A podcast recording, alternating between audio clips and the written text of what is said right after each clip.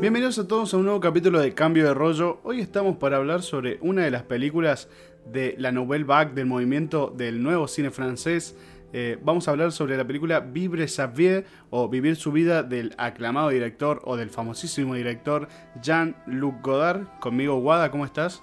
Hola, Naju, ¿cómo va todo? Todo bien, acá estamos en cuarentena, viendo películas, hablando un poco de cine con vos. Sí, la verdad que es una alegría muy grande podernos encontrar para charlar sobre esta peli, ¿no? Eh, pero antes de que empecemos a hablar un poco, quiero rescatar una, parte de, del diálogo que tiene nuestro personaje principal con un filósofo, en el que él le dice que hay que decir lo que hay que decir y hay que hacer lo que tenemos que hacer. Entonces, un poco espero, eh, anhelo realmente que, que este encuentro sea así, ¿no? de charlar realmente sobre algo muy importante que, tiene esta peli, ¿no? Que, que es más que, más que la historia en sí lo que nos quiere decir. Entonces, bueno, esperemos que, nos salgan las palabras justas para, para charlar de este tema y de este director tan importante en la historia del cine. Sí, claro, para, para, ambientar un poco la audiencia sobre lo que es el movimiento de la Nouvelle Vague, así como yo mencioné, fue un movimiento de los años 50 donde el cine francés eh, se ve eh, más bien se quiere hacer pasional, donde no quiere seguir las leyes de Hollywood, donde los críticos juegan un papel muy importante, pero además los directores jóvenes sacan su lado más poético en las imágenes, en las secuencias, en las escenas, en los planos. Eh, es otra forma de producción eh, y las imágenes hablan más que las palabras, así como esta película que, bueno, es un lujo poder hablar de ella. ¿Y, qué tenés vos para, para decirnos sobre, sobre esta película, Guada. Sí, o sea, sobre todo sobre su director, ¿no? Que, que en esta época ha jugado un papel muy influyente, ¿no? Y fue una figura clave en la novela. Sobre todo por su forma de entender el cine, más allá de, como decía recién, de los temas de los que hablaba, porque podemos ver también que en sus películas no hablaba de algo en particular, sino que algo mucho más profundo de lo que la historia cuenta. Entonces, bueno, me parece que es muy importante la figura de, de Godard en, toda esta época. Nadie lo niega tampoco. Eh, como el mismo Truffaut dice, hay un cine antes de, Godard y un cine después de Godard. Entonces, bueno, con eso también un poco dimensionamos, ¿no? Sí, así exactamente. ¿Es Jean-Luc Godard un genio? Sí, definitivamente. Yo creo que sí. Jean-Luc Godard se, se, definía o se describía más bien en planos, hablaba con planos. Eh, no era necesario que haya un diálogo sí o sí en un plano, sino que el espectador veía el plano y había un sentimiento, un mensaje que le llegaba a medida que el plano avanzaba o que la escena avanzaba.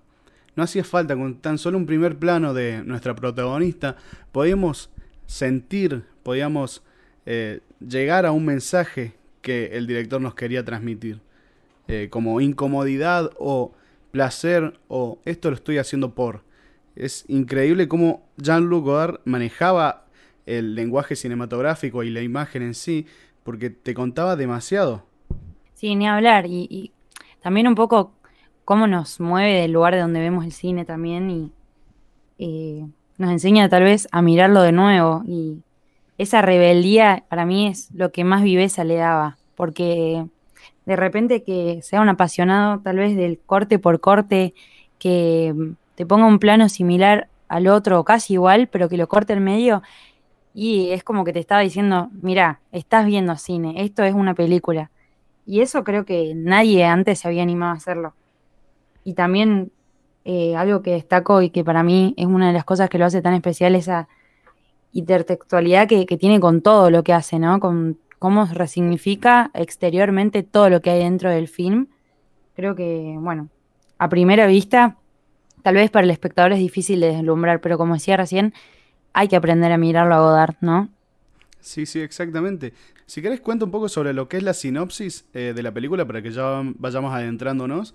Eh, Dale. La película trata sobre Nana, una veinteañera, una chica, una joven que deja a su marido y a su hijo para ir por su vida. Su sueño es ser actriz. Eh, quiere ser actriz, pero por motivos de plata no, no le llegan las oportunidades y entonces empieza a trabajar pero tampoco el trabajo eh, la llena ni le da el dinero que necesita.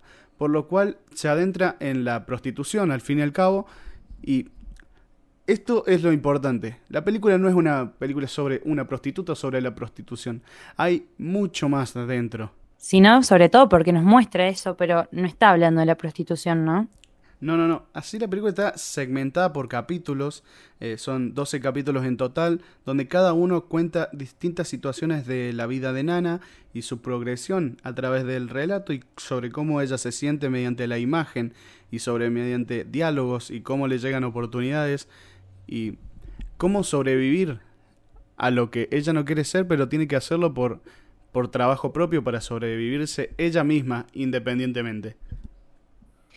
Sí, eh, me parece muy importante, Najo, esto que decías de los capítulos, ¿no? Porque realmente juegan un, rol súper importante dentro del relato, sobre todo en el ritmo que nos marca.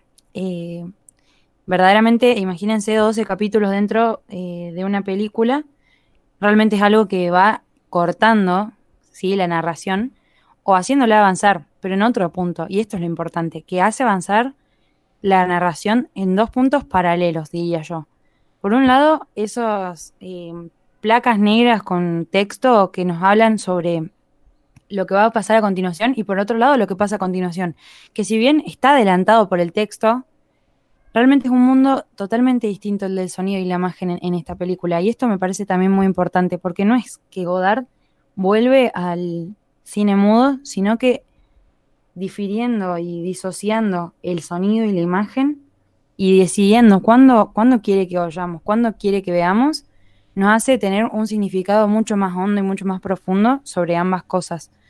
Y creo también esto que, que se ve desde el primer momento de la peli, ¿no? De cuando está esa conversación con, con la pareja que, que se ha divorciado que realmente no nos deja meternos, nos deja de espaldas a ellos solamente escuchándolos, porque ahí nos está haciendo un guiño, quiero que escuchen.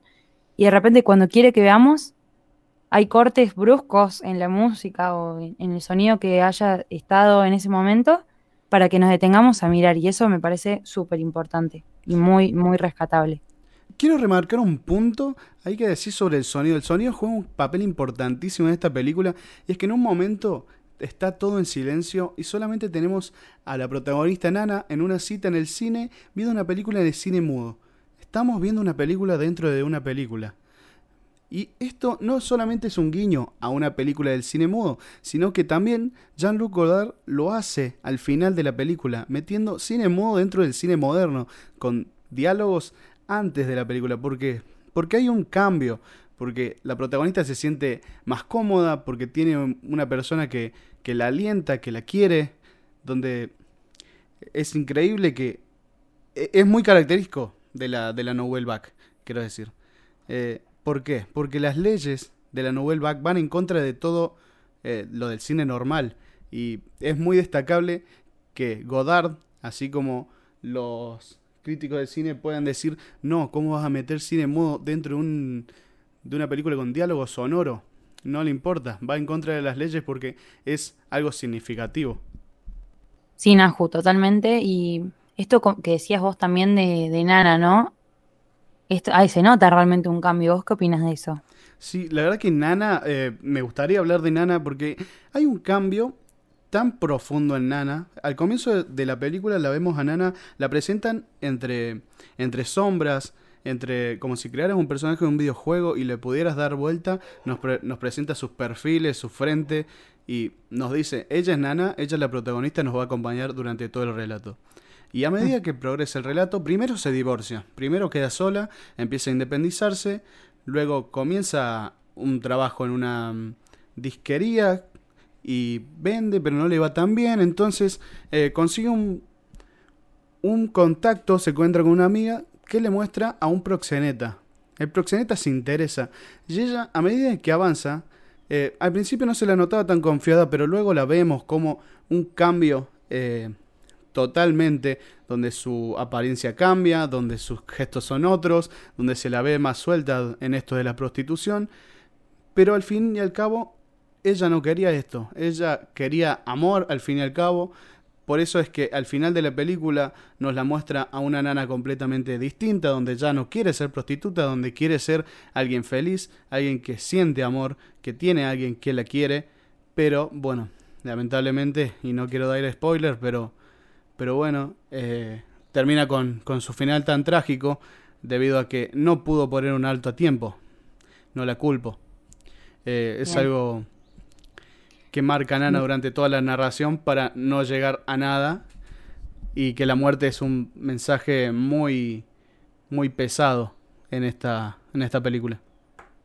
Sí, y sobre todo un mensaje fuertemente existencialista, ¿no? Como, como lo ha demostrado también el director en sus distintas películas, eh, cómo se centra mucho y, creo que lo hace explícito también en, en la conversación que tiene en una de las últimas escenas con el filósofo, ¿no? De cómo es importante la persona particularmente y cómo la propia persona le da sentido toda su existencia. Me parece que habla mucho de eso, sobre todo que lo habla también en, en los detalles, por un lado en los detalles y en lo que nos muestra la cámara, y por otro lado con las cosas que dicen los personajes, como, como decía recién, esta dualidad de, de sonido e imagen.